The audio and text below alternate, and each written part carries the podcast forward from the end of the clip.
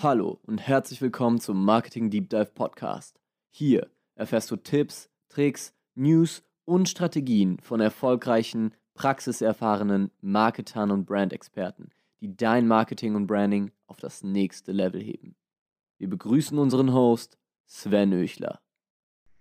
So, herzlich willkommen zum Marketing Deep Dive Podcast. Heute mit einem ganz besonderen Gast. Ich freue mich riesig auf diese Folge, denn was ich euch jetzt schon verraten kann, es wird einen Influencer Marketing Crashkurs geben. Wirklich von A bis Z hat diese junge Dame es drauf, was es mit Influencer Marketing auf sich hat. Ich freue mich, dass du dabei bist, dass du dir die Zeit nimmst. Liebe Sarah Emmerich. Hi Sven, ich freue mich sehr, dass du mich eingeladen hast. Sehr cool. Bevor wir in den Deep Dive starten, gib doch äh, nochmal einen ganz kurzen Roundup, äh, ja, wo, wo, du herkommst und äh, was dich gerade beschäftigt. Ja, danke dir äh, für die Einladung, wie gesagt, danke dir für das Introducing. Mm, ich bin Sarah, ich bin 22, also ähm, wie ich immer so schön sage und wie auch mein Podcast heißt, zwischen Generation Y und Z. Ich bin aus Frankfurt, ähm, bin gerade nach Berlin gezogen, jetzt 2020 und mache vor allem eins den ganzen Tag, mich mit Influencer-Marketing zu beschäftigen. Also das heißt, ich mache Agenturgeschäft in dem Bereich, ich wickle Kampagnen ab, aber mache auch Beratungen in Form von beispielsweise Workshops oder langfristiger Betreuung für Unternehmen. Das sind vor allem dann Startups oder mittelständische Unternehmen oder auch in den letzten zwei, drei Jahren viele Events gewesen, wo ich Influencer-Marketing gemacht habe und in der Vergangenheit auch sehr viel Social-Media-Management. Genau. Sehr cool. Dann äh, lass uns doch äh, deine aufgebaute Expertise aus den, aus den letzten drei, vier, fünf Jahren äh, nutzen und das Ganze mal kompakt in ja, 30, 40 Minuten unterbringen. Ähm, was mich als allererstes interessieren würde, ist deine Einschätzung. Hat jeder kapiert, was Influencer-Marketing überhaupt ist und warum es so wichtig ist? Oder besteht da immer noch sehr, sehr viel Aufklärungsarbeit? Ja, äh, sehr spannende Frage. Ich liebe es ja, mich mit gesellschaftlichen Themen auseinanderzusetzen. Deswegen liebe ich auch Podcasts und so weiter. Und ich gucke mir immer am liebsten ähm, mein direktes Umfeld an. Ähm, gar nicht geschäftlich, sondern wenn ich in mein privates Umfeld, also zum Beispiel meine Familie, meine Mama, meinen kleinen Bruder, der zehn ist, also voll Generation Z oder vielleicht schon die nächste, ähm, dann sehe ich immer, was kommt denn so in der Gesellschaft wirklich an und was noch nicht. Weil ich hab, hatte das jahrelang, die haben überhaupt nicht verstanden, was ich beruflich mache oder womit ich Geld verdiene. Und ähm, ja, wenn ich mir jetzt angucke, also ich glaube, meine Mom zum Beispiel hat mittlerweile wirklich verstanden, was ist ein Influencer, was macht der. Ähm, Influencer sind mittlerweile im Fernsehen. Also ich glaube, es ist klar für die meisten Leute und auch für die meisten Unternehmen, was ist ein Influencer und was macht der. Was natürlich noch ein bisschen problematisch ist, ist, viele haben noch nicht verstanden, warum das so machtvoll ist, mit Influencern zusammenzuarbeiten und was für kranke Vorteile das eigentlich auch hat gegenüber herkömmlichem Marketing, egal ob das jetzt ähm, sehr teure Budgets sind wie im Fernsehen oder ob das jetzt das ähm, typische in der Zeitung irgendwie eine Anzeige schalten ist. Ähm, Influencer-Marketing hat unfassbar viele Vorteile und da muss ich sagen, äh, dass das leider noch nicht so angekommen ist, immer noch äh, bei der breiten Masse. Ähm, hat natürlich Vor- und Nachteile. Ich glaube, es gibt in Deutschland einige Unternehmen, egal ob das ähm, Konzerne sind, die schon lange bestehen oder eben ganz, ganz neue Marken, die Influencer-Marketing wirklich verstanden haben und sehr hoch skaliert haben. Aber bei der breiten Masse ist, glaube ich, das Verständnis, was Influencer-Marketing genau ist und ähm, wie man das für sich nutzen kann, äh, noch nicht so angekommen leider. Und das ist natürlich auch gut für mich, weil ich in dem Bereich viel, ähm, ja, viel nach außen trage, viel Aufklärung würde ich jetzt nicht sagen betreibe, aber das ja einfach mein Thema ist, ähm, wozu ich natürlich auch viel Inhalte mache und berate. Ja. ja. Was sind so die Hauptpunkte, die Hauptkritikpunkte von Unternehmen, die bisher noch nicht mit Influencer-Marketing gearbeitet haben und ja an dich herantreten und sagen, boah, Sarah, ich habe überhaupt keine Ahnung, was ich da machen soll. Ich weiß auch nicht, ob das das Richtige ist. Ähm, mhm. Erklär mir doch mal ganz kurz, warum soll ich wirklich Influencer-Marketing betreiben? Also, um erstmal auf den ersten Punkt einzugehen, was, ähm, was sind so die Kritikpunkte oder was ist so immer so eigentlich, würde ich sagen, die Angst. Weil es ja. ist ja eine Angst, wieso machst du keine, äh, wieso arbeitest du nicht mit Influencern? Das größte Problem ist so dieses Unverständnis. So oft sitzen Menschen in den Marketingabteilungen, ähm, die halt einfach Jahre, Jahrzehnte lang andere Marketingmaßnahmen gewohnt sind und einfach wir Menschen sind ja generell Gewohnheitstiere, Angst vor Veränderung haben, Angst vor Neuem. Und ähm, da ist ein ganz großes Problem mit Influencer-Marketing, weil die Branche so jung ist, ähm, eben Unsicherheit. Also wie gehe ich so einen Influencer überhaupt an? Was kann ich mit dem machen? Was sind denn dann so Ziele? Was kann ich denn, wenn ich jetzt irgendwie 1000, 10.000, 100.000 Euro da reinstecke, was kann ich denn da überhaupt erreichen? Und was bringt mir das? Also sehr viel Unsicherheit und Unklarheit darüber, okay, warum brauche ich überhaupt Influencer-Marketing? Und dann ist immer so ein Argument, Influencer-Marketing wäre ja nicht messbar.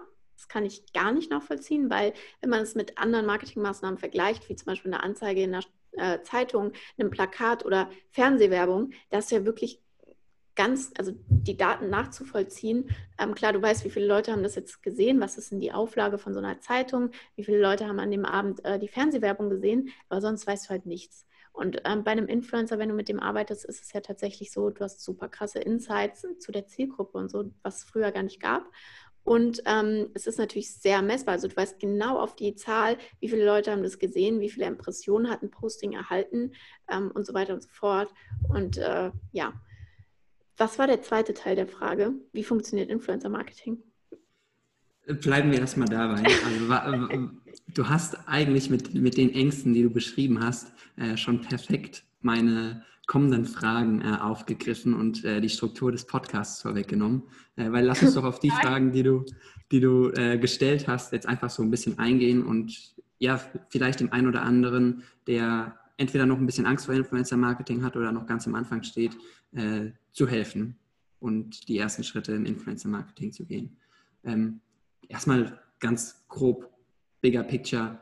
Wie sieht heute die optimale Influencer-Marketing-Strategie aus? Und da gibt es ja jetzt ganz viele Unterfragen. Ich konkretisiere es dir ein bisschen. Ähm, reicht es, erstmal nur auf Influencer zu setzen? Ist das eine mögliche hm. Strategie oder sollte man immer mehr kreisig fahren, eigenen Content posten, äh, Social Ads zu schalten und so weiter? Also grundsätzlich ähm, gibt es Unternehmen, die haben sich wirklich nur durch Influencer-Marketing hochskaliert und natürlich aber auch durch eigenes gutes Social-Media-Marketing, also selbst gute Inhalte produziert, selbst ähm, sehr aktiv gewesen auf Social Media. Also ich glaube, das ist ganz, ganz wichtig. Also ich gehe auch immer erstmal rein, wenn ich eine Anfrage für Influencer-Marketing bekomme, ähm, gucke ich mir natürlich erstmal an, was ist denn aktuell der Social-Media-Auftritt von dem Unternehmen? Haben die überhaupt einen? Wenn ja, ist der gut, ist der schlecht? Was kann man da optimieren? Das ist ganz, ganz wichtig ähm, weil es sowohl für den Influencer als auch für die Follower, die dann äh, Werbung vom Influencer bekommen, natürlich super wichtig ist, ähm, ist der Account überhaupt attraktiv, ist die Firma überhaupt attraktiv. Und ähm, das ist ein ganz großes Problem, ähm, wo ich auch immer sage, Influencer sind keine Vertriebler. Und so werden sie leider gesehen. Die werden in einen Topf geschmissen. Influencer soll Brand Awareness, also Markenbekanntheit, steigern, aber der soll auch verkaufen. Und ich sage halt immer, die Marke muss verkaufen, das Produkt muss verkaufen, das muss stimmen. Wenn du dann den perfekten Influencer findest, der ein Testimonial abgibt, der sein Gesicht dafür hergibt, der dafür Werbung macht, der auch noch selbst Reichweite hat, dann ist es ein Perfect Match. Aber deine Marke, dein Social Media Account, dein Instagram Account, auf den der Influencer verweist, die Website, auf die der Follower kommt, wenn er ähm, auf dem Instagram-Kanal gelandet ist und dann weitergehen möchte, oder wenn der Influencer einen Swipe-Up-Link macht und auf eine Website ver äh, verweist, das muss verkaufen.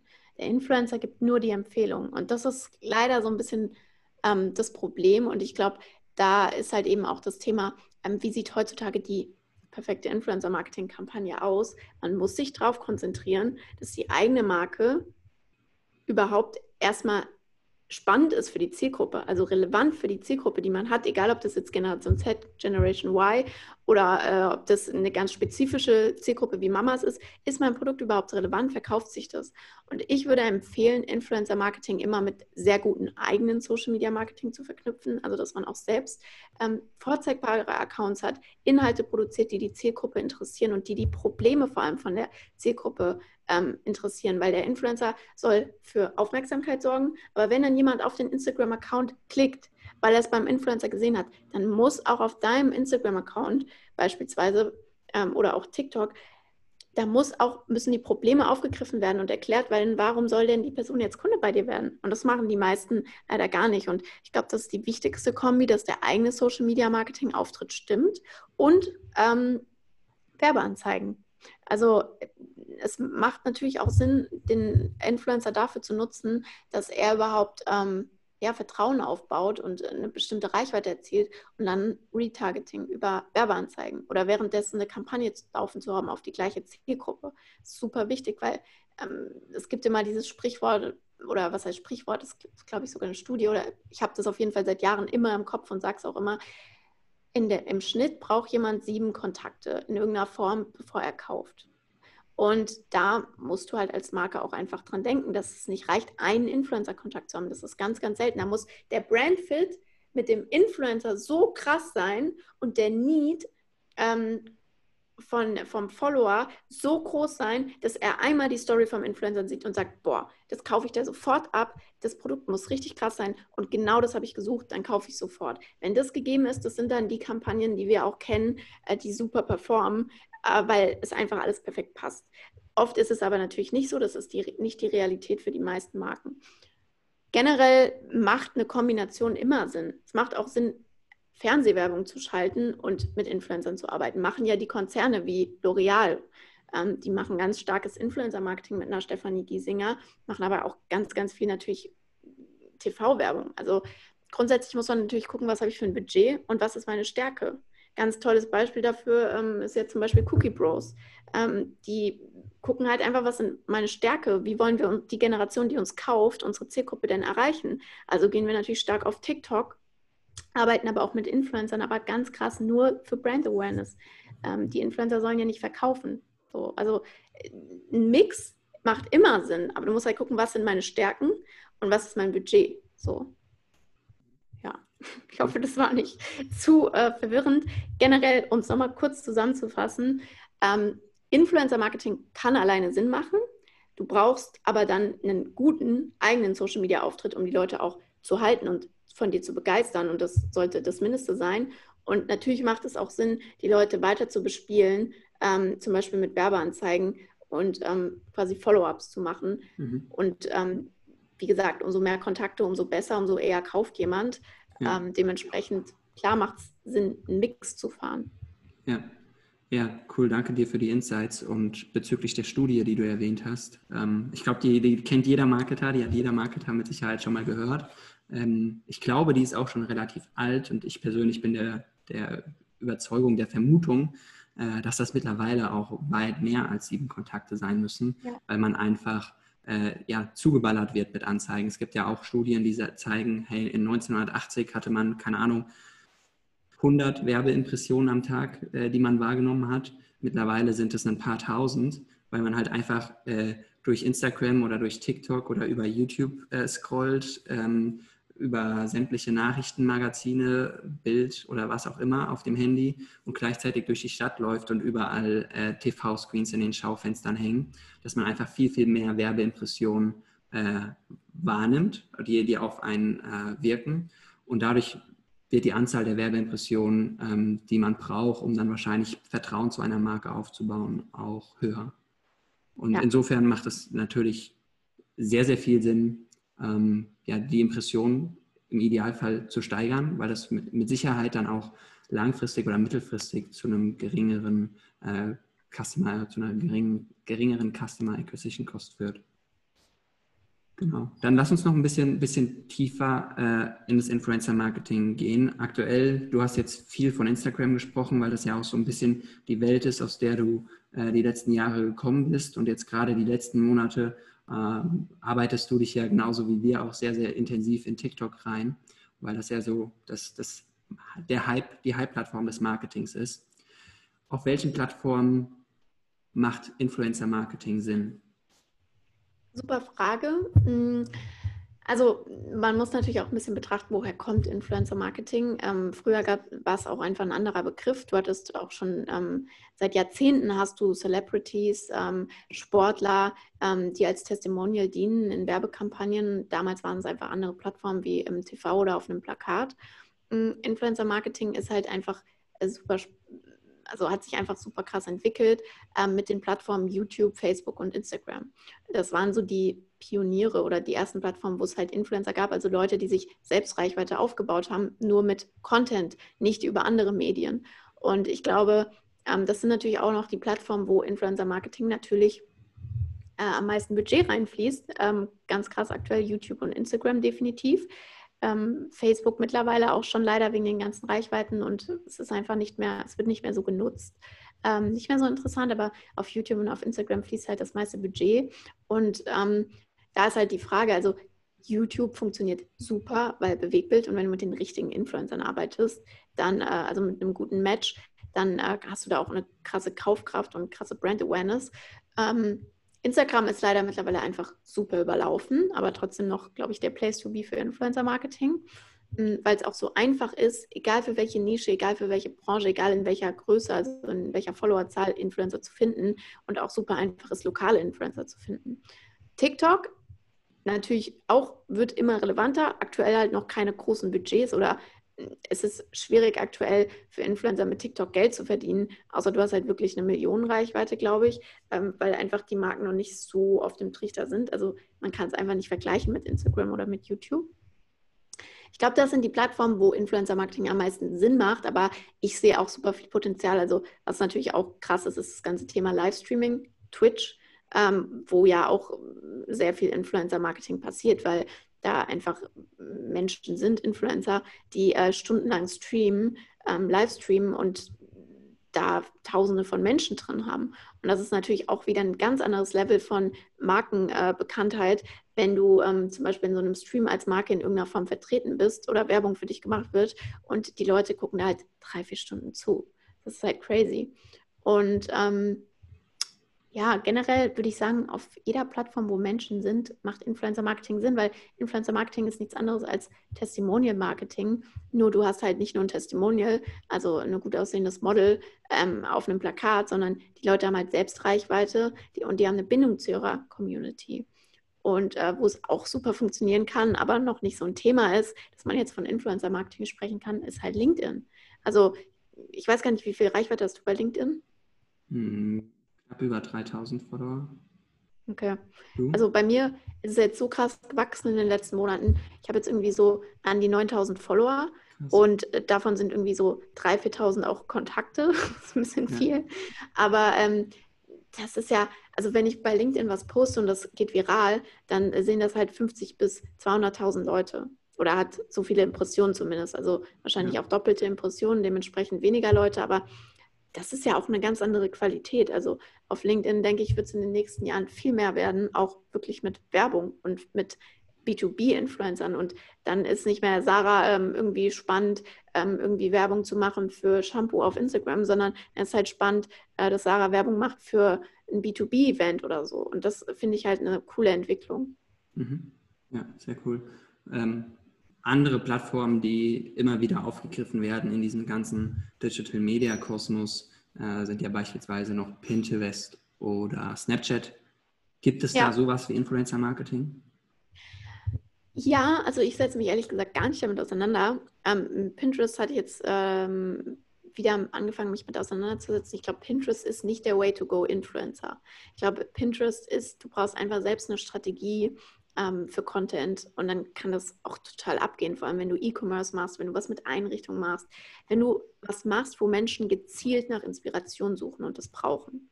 Ähm, klar, irgendwo ist Instagram, TikTok, alles ist eine Inspirationsplattform, aber ich würde sagen, TikTok und Instagram ist noch mehr Entertainment.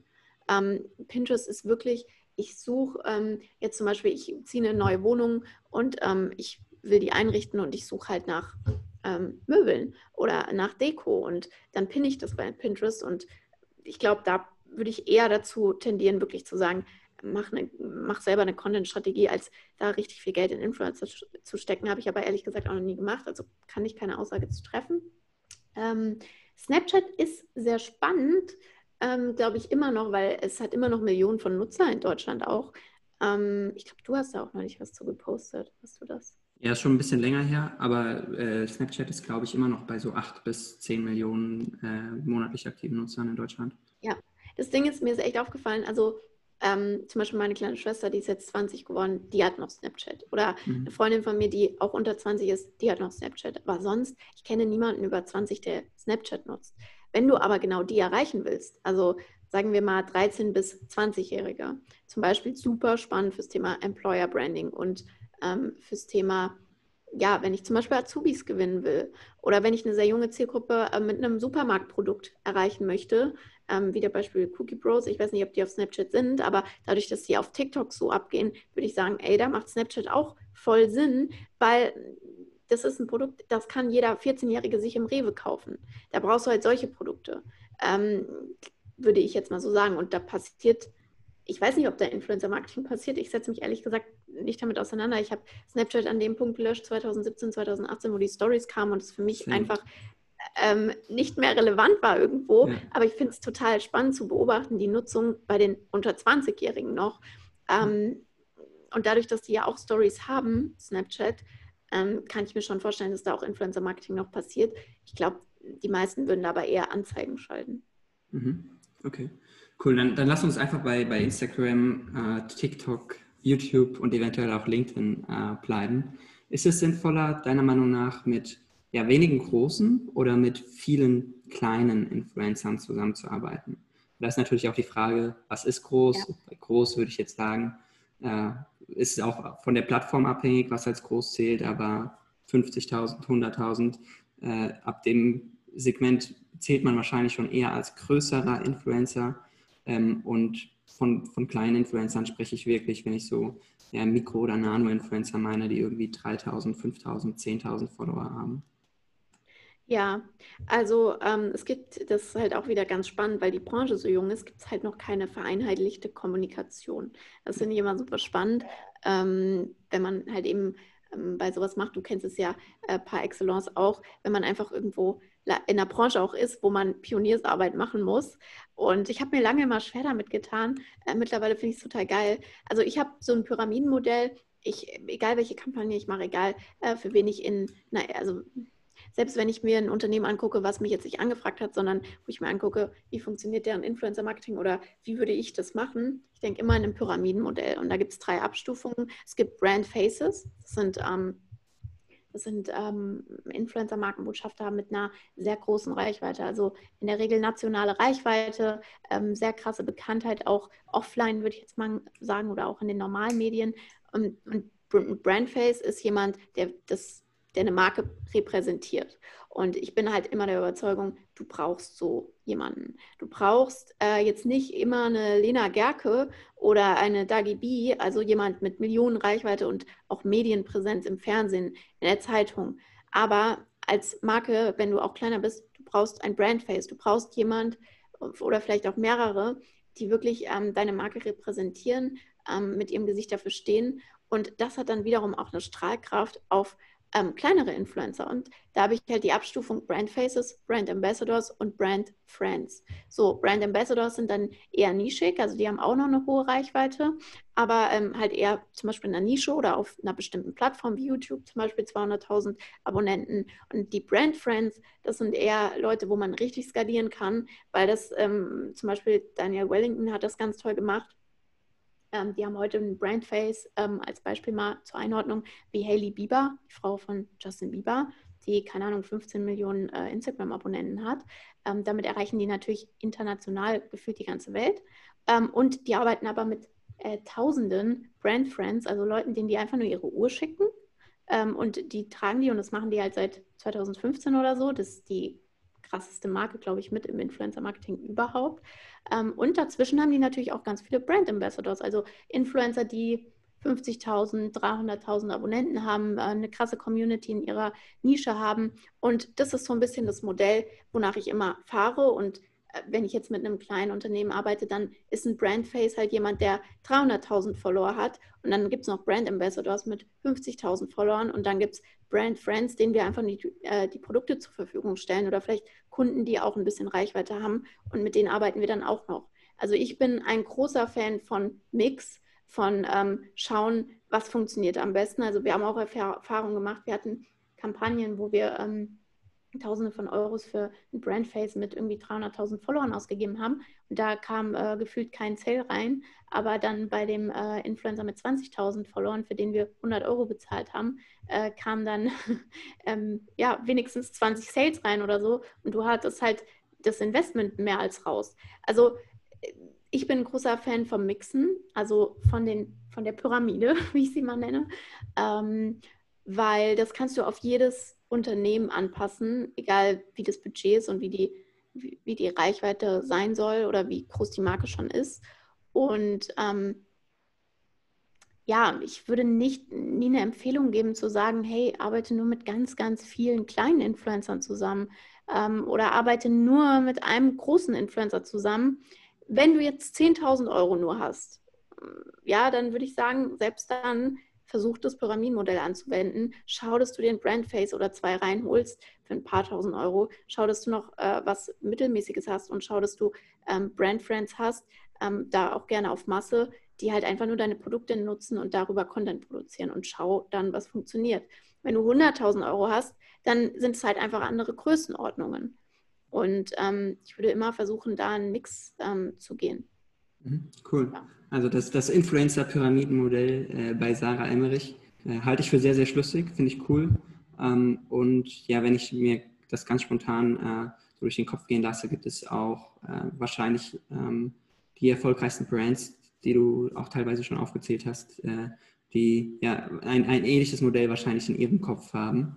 Ähm, genau, und dann ist die Frage, wenn du mit einem Brand Ambassador arbeitest, solltest du den langfristig dann auch wirklich, oder Brand Ambassador beziehungsweise ähm, Brand, Brand Face, solltest du die langfristig an die Marke binden oder äh, arbeitest du da wirklich von, von Placement zu Placement, von Post zu Post? Hm. Also es ist ganz spannend, weil, wie gesagt, die Branche ist ja super jung, aber gerade in den letzten zwei, drei Jahren hat sich so viel getan, es ist schon teilweise super professionell, teilweise leider immer noch sehr unprofessionell. Klar ist es mittlerweile gang und gäbe, dass die Influencer langfristig gebunden werden, dass die Jahresverträge haben, dass die auch äh, langjährige Verträge haben. Ähm, Gerade beim Brandface kannst du es dir halt nicht leisten, aber das ist halt natürlich auch, wenn du jetzt irgendwie About You bist, kannst du es dir halt nicht leisten, dass äh, Lena Gerke jetzt irgendwie in einem Jahr äh, für dich Werbung macht und im nächsten Jahr halt irgendwie äh, für HM so. Das geht halt nicht. Und klar, da musst du die Leute exklusiv halten, du musst langfristige ähm, Partnerschaften eingehen und nur dann ist es ja auch authentisch. Also das ist halt so ein großer Punkt. Du kannst natürlich dich von Kampagne zu Kampagne hangeln, aber du solltest Influencer-Marketing schon über einen längerfristigen Zeitraum ernst nehmen. Du kannst nicht sagen, wir machen jetzt mal eine Kampagne und gucken, wie es läuft ähm, und dann bewerten wir, ob Influencer-Marketing bei uns überhaupt was bringt oder funktioniert. Wenn du das machst, wirst du kein großartiges Ergebnis erzielen, außer, wie gesagt, du hast einen ungewöhnlich guten Brandfit mit Influencern und der Need vom Follower ist riesig. Ähm, wenn das stimmt, ähm, so ein magisches Dreieck quasi, ähm, dann ist es natürlich so, dass du auch mit einer einmaligen Kampagne richtig krass Verkäufe erzielen kannst oder ganz viel Reichweite. Oder wenn du, was ja immer noch leider funktioniert, ist irgendwie zehn iPhones zu verlosen, mhm. kriegst du super viele Follower. Aber was bringt dir das im Endeffekt? Also ich bin immer ein Fan von langfristig bei allem. Du musst natürlich über einen Zeitraum von ein, zwei Jahren mal beobachten oder wenigstens ein halbes Jahr ähm, eine Strategie machen, gucken, okay, was haben wir jetzt ausgegeben, was haben wir erreicht und nicht nur im Umsatz, sondern auch, wie viele Leute haben wir erreicht, was, hat uns, was bringt uns das langfristig, was bringt uns das vielleicht auch für die nächsten Jahre, dass wir jetzt diese Menschen erreicht haben in dieser C-Gruppe. Und ähm, ich muss natürlich gar nichts. Also du kannst auch äh, zu, einem, zu einem großen Influencer hingehen und sagen, hey, ich will eine einmalige Kampagne, ist aber meistens teurer, als wenn du mit dem langfristig zusammenarbeitest. Und das ist auch schwierig mittlerweile. Also bei kleineren Influencern geht es.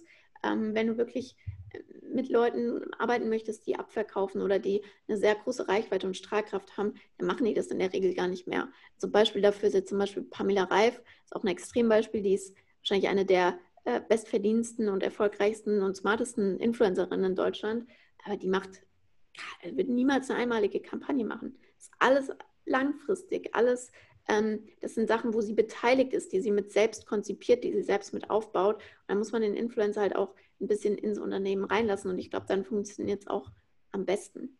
Mhm. Cool. Dann lass uns einmal in so einen kurzen, äh, eine kurze Zusammenfassung machen. Ich probiere äh, mal das, was du mir jetzt äh, schon an Wissen mitgegeben hast, äh, mal, mal kurz äh, kompakt zu, ja, zusammenzufassen. Also Influencer Marketing macht Sinn, ist, ist auf jeden Fall Fakt. Ähm, und du bist der Meinung, dass man Influencer Marketing im Idealfall, solange es das Budget zulässt, auch im Mix machen sollte, vor allem mit einer passenden Social Media Strategie aber äh, sehr, sehr sinnvoll ist es, das auch mit Ads zu ergänzen. Ähm, Dann sind die aktuell relevanten Plattformen oder die aktuell heißeste Plattform äh, ist auf jeden Fall noch Instagram. Äh, YouTube ist so ein bisschen das Evergreen ähm, und Twitch und TikTok sind so ein bisschen die, die Uprising Stars, äh, wo Influencer Marketing noch nicht ganz so äh, professionell ist, beziehungsweise einfach noch nicht so in der Marketingwelt angekommen ist, dass das gut funktionierende Plattformen sind. Und dann hast du die, die Influencer-Pyramide äh, erwähnt, dass man mit Brand Faces, also mit ja, richtig großen Influencern zusammenarbeiten sollte. Natürlich immer im Verhältnis zu seinem Budget mit Brand Ambassadors, also mehreren, ja, immer noch relativ großen, aber ein bisschen nischiger positionierten Influencern und dann Brand Friends. Das können Kunden sein, denen man einfach Gutscheine gibt oder äh, ja, Mikro-Nano-Influencer, ähm, ja. die man einfach mit Produkten oder Gutscheinen incentiviert. Ja. Ähm, ja, und dann macht es natürlich Sinn, äh, mit Influencern langfristig zusammenzuarbeiten. Ähm, ganz einfach, weil die großen Influencer schon gar nichts mehr machen. Die haben ihre Exklusivverträge, Pamela Reif beispielsweise mit Puma oder jetzt Vanessa Mai mit Purelei oder wem auch immer. Und dementsprechend macht es äh, Sinn, mit Influencern immer langfristig zu planen. Und ganz allgemein sind Influencer äh, vor allem ein Branding-Instrument oder als Branding-Instrument zu betrachten. Verkaufen muss das Unternehmen immer noch selbst. Und ja, man sollte eben nicht nur die, die verkauften Stückzahlen, äh, die verkauften Produkte betrachten, sondern halt auch, okay, was, was macht dieser Influencer mit meinem Brand-Image? Wie, wie viele Impressionen mhm. hat er und wie wirkt er auch auf die Marke? Was, was für Emotionen ja. ver, verbindet dann, man dann mit der Marke? Cool. Soweit äh, hat, hat jeder schon mal so eine, so eine grobe Strategie. Was ist Influencer Marketing 2020? Wie sollte ich äh, das Ganze betrachten? Jetzt ist die Frage, ich will loslegen. Ähm, wie, wie gehe ich das Ganze an? Mhm. Das bedeutet, ich will meine Brand, mein Brandface gewinnen, meine Brand Ambassadors gewinnen. Wie komme ich in Kontakt mit denen? Was schreibe ja. ich denen? Ja, also erstmal ist natürlich der wichtigste Schritt, ähm, Ziel zu schauen, was ist mein Ziel im Marketing oder mit meinem Unternehmen. Dann zu gucken, macht Influencer Marketing Sinn? und dann eine Strategie auszuarbeiten. Also zu gucken, langfristig, kurzfristig, die ganzen Sachen, die wir eben besprochen haben, ist halt super wichtig als Fundament. Und dann gehe ich natürlich hin und schaue, welche Influencer passen zu mir. Und wenn ich die anschreibe, äh, gibt es natürlich tausend Kleinigkeiten zu beachten. Ich glaube, das Wichtigste ist, schau, dass du die mit der Plattform abholst. Zum Beispiel, wenn jemand sehr, wenn jemand ein Instagrammer ist, dann schreibt ihm auch bei Instagram, schreibt ihm da eine kurze Nachricht, gib dem wichtige Punkte über deine Marke und laber den nicht voll, ähm, sondern zeig dem, was können wir und was ist unser Mehrwert für dich und für deine Follower. Und ähm, dann würde ich trotzdem immer auch noch eine professionelle E-Mail schreiben. Mhm. Ähm, auch nicht zu lang, wirklich mit einem Pitch. Ähm, das ist immer ein Problem irgendwie. Äh, was ich da empfehlen kann, ist das ähm, Buch ähm, Building a Story Brand. Da mhm. lernt man, wie man seine Message, die man als Unternehmen oder als Marke eben nach außen strahlt, was man überhaupt macht, ähm, dem Konsumenten und dann dementsprechend auch dem Follower, dem Influencer nahebringt, wie man die clarified, also mhm. ähm, klarer macht. Ja. Und ähm, das kann ich wirklich äh, sehr empfehlen. Und das sind so Sachen, ich glaube, da ergibt sich dann selbst, wenn man sich damit auseinandersetzt, dann weiß man auch, okay, das und das muss in so eine E-Mail rein, wenn ich einem Influencer schreibe und das nicht. Mhm. Grundsätzlich ist es so, Influencer ähm, umso attraktiver die sind, also umso relevanter, umso gefragter, umso mehr wollen ja mit denen arbeiten und die bekommen, aktuell sind die in einer Situation, wo die einfach super viele Anfragen bekommen. Und da muss man natürlich auch herausstechen. Das heißt, du solltest schon mal in der ersten E-Mail auch klar sagen, wer sind wir, was machen wir, was ist dein Mehrwert, was ist der Mehrwert für deine Follower und vielleicht in einem Satz auch, wie stellen wir uns eine Zusammenarbeit vor? Soll die langfristig oder kurzfristig sein? Ähm, soll die bezahlt sein oder nicht bezahlt sein? ähm, und dann erstmal so ein erstes Feedback vom Influencer abzufragen, ob der denn grundsätzlich überhaupt Interesse hat. Ähm, wenn man Budget hat, sollte das auch schon mal, also würde ich jedem empfehlen, ähm, auch reinzuschreiben, dass es eine bezahlte Kooperation ist, vielleicht sogar schon in den Betreff, weil dann ist die ähm, Wahrscheinlichkeit höher, dass man eine Antwort bekommt. Ähm, wichtig ist, einen Influencer nicht irgendwie voll zu äh, labern, habe ich eben schon gesagt, ähm, weil, wie gesagt, er bekommt viele E-Mails und viele Nachrichten am Tag. Und du musst einfach ganz klar machen, was wollen wir von dir, ähm, was bieten wir, was ist unser Mehrwert als Firma, als Produkt, ähm, der Mehrwert der Kampagne, der rüberkommen soll. Und ähm, umso attraktiver du natürlich auch bist als Unternehmen für den Influencer, vielleicht löst du nämlich auch ein Problem von dem Influencer, ähm, umso eher ist natürlich die Wahrscheinlichkeit, dass der antwortet, dass er es cool findet und äh, umso mehr Spielraum hast du natürlich auch bei den Verhandlungen. Mhm. Ja. ja. Was ich genau. auch noch. Sorry. Der, der, so. Gerade der letzte Punkt, den du erwähnt hast, äh, kann ich so zu 100 Prozent unterschreiben. Äh, wir hatten ja in den letzten Wochen einige äh, größere Influencer, Influencerinnen hier bei uns im Studio. Und äh, da, da habe ich äh, mehr als einmal gehört, dass Influencerinnen wirklich mit Millionen Reichweite, die problemlos ähm, mehrere tausend Euro für einen Post nehmen könnten, äh, sagen, oh, wenn die und die Brand auf mich zukommen würde, für die würde ich auch kostenlos posten. Und ja. das, ist ja, das ist ja komplett absurd. Ja? Wenn das Management das hören würde, die würden sagen, bist du verrückt. Äh, und ja. da gibt es einfach so eine emotionale Bindung zu gewissen Brands, ähm, wo man dann durchaus, wenn man sich als Brand gut verkauft, äh, auch die Möglichkeit hat, äh, günstiger mit großen Influencern zusammenzuarbeiten. Was, was waren das so für Brands? Weil ich gehe mal davon aus, das sind halt Laufbrands. Ich glaube, keiner von uns würde Nein sagen, wenn Nike oder deine Lieblingsschuhmarke äh, auf dich zukommt und sagt, ja, wir sponsern dir jetzt alles, aber du kriegst halt kein Geld, mach mal ein bisschen Werbung. So, das mhm. ist halt das Ding. Also das sind dann halt in der Regel Love-Brands oder die müssen einen krass großen Need vom Influencer halt abdecken. Dann ist das schon realistisch auch bei großen Influencern. Ja. Okay. Ähm, also du, du, bist der Meinung oder du empfiehlst es den, den Brands, den, den Social Media oder Kampagnenmanagern, äh, ja, in der E-Mail, in der Ansprache einfach straight Facts sagt, was gebt ihr für einen Mehrwert, was ist euer Budget oder sagt zumindest, dass ihr ein Budget habt und äh, dann einfach fragen, hey, ist grundsätzlich Interesse da und nicht äh, Solarifari, hey, wir haben dein Profil gesehen, äh, wir finden dich echt ganz cool, lass uns doch mal austauschen. Diese Floskeln würde ich mir komplett sparen, weil jeder Influencer weiß ja mittlerweile, dass die, also die, die wissen ja, du willst was von denen, du gibst denen aber auch was. Das wollen die auch wissen. Was gibst du denen und was hast du für die? Ja. Ähm, und ähm, was willst du von denen? So, das mhm. ist für die das Wichtigste. Und so dieses Jahr, wir haben dein Profil gesehen und finden, du passt gut zu unserer Marke, kann man sich eigentlich schon sparen. Dann lieber wirklich Bezug nehmen, wenn man wirklich das macht. Schau dir, geh wirklich an dem Tag, wo du die E-Mail schreibst, mache ich immer, egal wozu ich einlade. Ähm, geh aufs Profil und guck die Story an und schau, was macht die Person? Ist die im Urlaub? Ist sie zu Hause? Langweilt die sich? Hat die gerade Stress? Ähm, hat die gerade angekündigt, hatte ich heute, äh, hat die gerade angekündigt, dass sie ihr zweites Baby bekommt. Sowas musst du wissen. Da bist du, stichst du tausendmal mehr heraus, auch selbst wenn du dann am Ende trotzdem keine Antwort bekommst, hast du wenigstens rausgestochen, wenn du schreibst, hey, ähm, ich habe heute auf deinem Profil oder gesehen oder ähm, viel Spaß im Urlaub oder ich hoffe, du genießt deinen Urlaub auf Mallorca. Und eben nicht, ja, wir sind auf dein Profil gekommen und wir finden, du passt gut zu unserer Marke. Schreibt jeder. Ja. Okay, cool. Ähm, dann ja, antworten die Influencer oder die Manager äh, und man, man einigt sich auf äh, irgendwas und dann geht es an die Kampagnenumsetzung. Und da gibt es ja in der Regel ein Briefing von Brandseite aus. Ähm, wie umfangreich sollte das sein? Wie viele Freiheiten sollte, wie viele kreative Freiheiten sollte man den Creatoren lassen? Ja, gute Frage. Äh, Briefing finde ich das Wichtigste. Ähm, meistens sind ja schon so ein paar Absprachen getroffen, bevor man dann äh, sich geeinigt hat in den Verhandlungen, also was zum Beispiel gepostet wird und so weiter und so fort. Aber Briefing ist halt ganz wichtig. Ich mache es immer so, Do's and Don'ts. Also ich sage ganz klar, das wollen wir, das wollen wir nicht. Also auch zum Beispiel wirklich so simple Sachen. Ich muss auch wirklich sagen, unser Ansatz ist, wenn ich ein Briefing mache, wenn mein Team ein Briefing macht, dann ist das idiotensicher.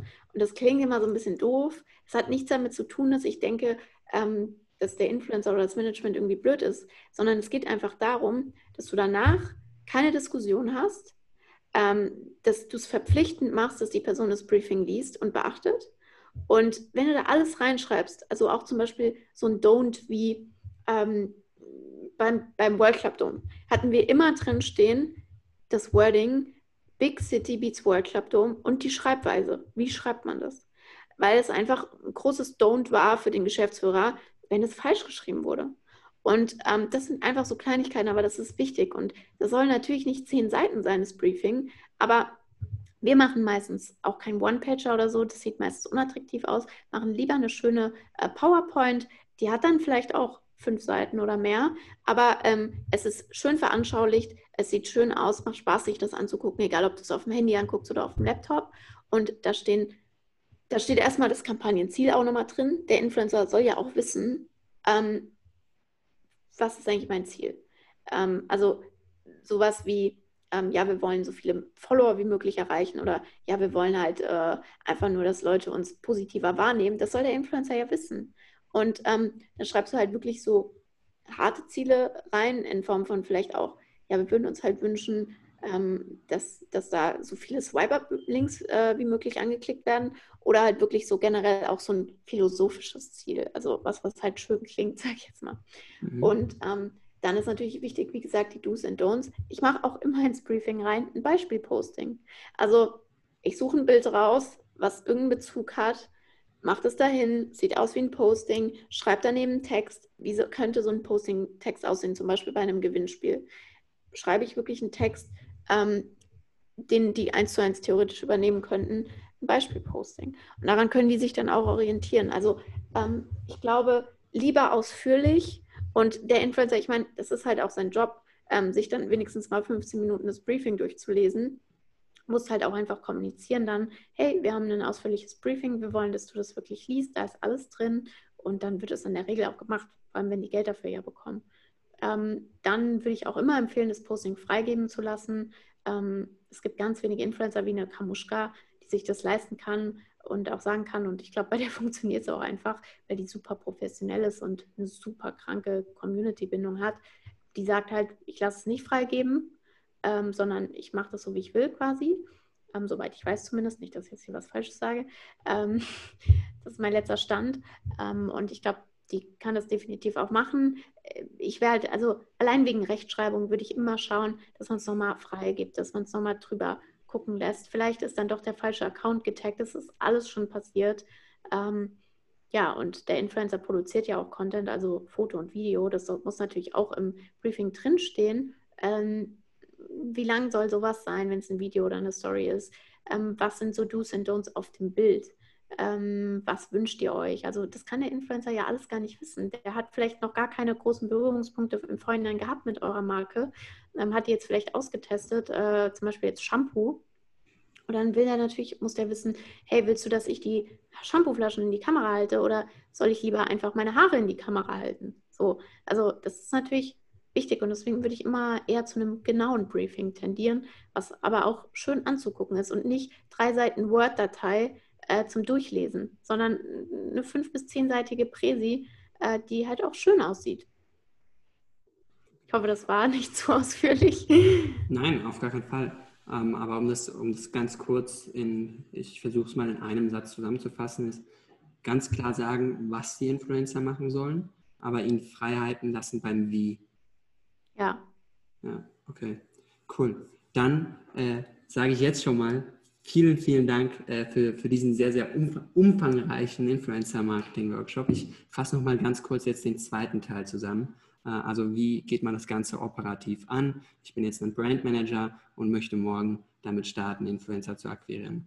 Äh, man kann durchaus äh, E-Mail, also den professionellen Weg gehen und den, ja, den informellen Weg über Instagram oder über TikTok versuchen, äh, die Creator anzuschreiben. Wichtig da Straight Facts, nicht zu viel um den heißen Brei rumlabern, keine, äh, keine Floskeln, die, äh, jede Brand, äh, die jede Brand schreibt, wie hey, wir sind auf dein Profil gestoßen und sind interessiert an einer Zusammenarbeit, sondern halt wirklich Bezug auf die Person nehmen und sagen, das bieten wir, das wollen wir von dir und let's talk together. Ähm, dann das Briefing äh, ist für dich der, der absolut wichtigste Teil. Und da bist du Fan davon, es idiotensicher zu machen, so dass es am Ende dann wirklich keine, ähm, ja, keine Probleme auftreten, äh, keine, ähm, ja, keine Probleme auftreten, so dass man dann nicht am Ende sagt, ja, wir haben, äh, wir haben gedacht, dass du doch wüsstest, dass das selbstverständlich ist. Und der Influencer sagt, ja, nee, habe ich nicht gewusst, sorry, äh, sondern einfach ein Briefing, sehr, sehr genau, sehr, sehr detailliert in der Ebene auf, in der Ebene des Was, also was soll der Influencer machen, was ist das Ziel der Kampagne, äh, was ist erlaubt, was ist nicht erlaubt. Aber wie der Creator es dann umsetzt, also ähm, wie, wie, er das kreativ inszeniert oder beziehungsweise die, das Storytelling dahinter, da sollte man dem Creator schon seine gewissen Freiheiten lassen, äh, weil er ja am Ende auch am besten weiß, wie man seine Community anspricht und er in der Regel ja auch Erfahrung mit anderen Brand Placements schon hat. Ja. Habe ich das äh, richtig zusammengefasst oder willst du da noch was verbessern oder ergänzen? Ganz ehrlich, also du hast es super zusammengefasst, auch schon bei der anderen Zusammenfassung, war ich sehr beeindruckt. Ähm, generell ist es einfach super schwierig. Es ist ein komplexes Thema. Man kann sehr viel Erde verbrennen, ähm, wenn man in, mit Influencern falsch zusammenarbeitet oder mit den falschen Influencern zusammenarbeitet, sage ich mal. Ähm, da gibt es ja so viele Dinge auch zu beachten, was man natürlich auch noch in den Verhandlungen und im Briefing und dann auch während der Kampagnenumsetzung und der Auswertung, da kann man ja stundenlang drüber reden. Ähm, wichtig ist einfach, dass man, glaube ich, Verständnis für den Influencer aufbringt, für seine Zielgruppe, ähm, die man erreichen will und ähm, auch guckt, dass man mit dem Influencer wirklich in den Austausch geht und schaut, was der, wie du sagst, auch empfiehlt, weil der kennt sich halt eben einfach damit aus, hat es schon oft gemacht. Dafür muss man aber auch wirklich den richtigen Influencer haben, weil ähm, wenn es nicht passt oder der vielleicht auch fake ist, äh, schlimmster Fall, Fake Follower, whatever, ähm, oder der einfach nicht zur Marke passt, dann bringt es natürlich auch nichts mehr. Ja. Ja, und genau für diese Fragen gibt es ja dich. Äh, das würde jetzt ja. alles den, den, den Podcast-Rahmen sprengen, aber wenn jemand äh, Interesse hat, äh, wirklich eine Influencer-Kampagne umzusetzen oder sich einfach mal eine zweite Meinung, eine zweite Expertenmeinung reinzuholen, dann können die sich ja bei dir melden. Du hast es schon erwähnt, am besten über LinkedIn. Macht der Sarah mal die 10.000 LinkedIn-Follower voll. Ähm, schreibt dir einfach eine Nachricht. Und ja. ich denke, das ist der sinnvollste Weg, mit dir in Kontakt zu treten, richtig? Ja, definitiv. Also auf LinkedIn leider mein Postfach äh, quillt etwas über. Aber wenn da eine, eine, kurze, prägnante Frage kommt, dann beantworte ich die natürlich auch gerne.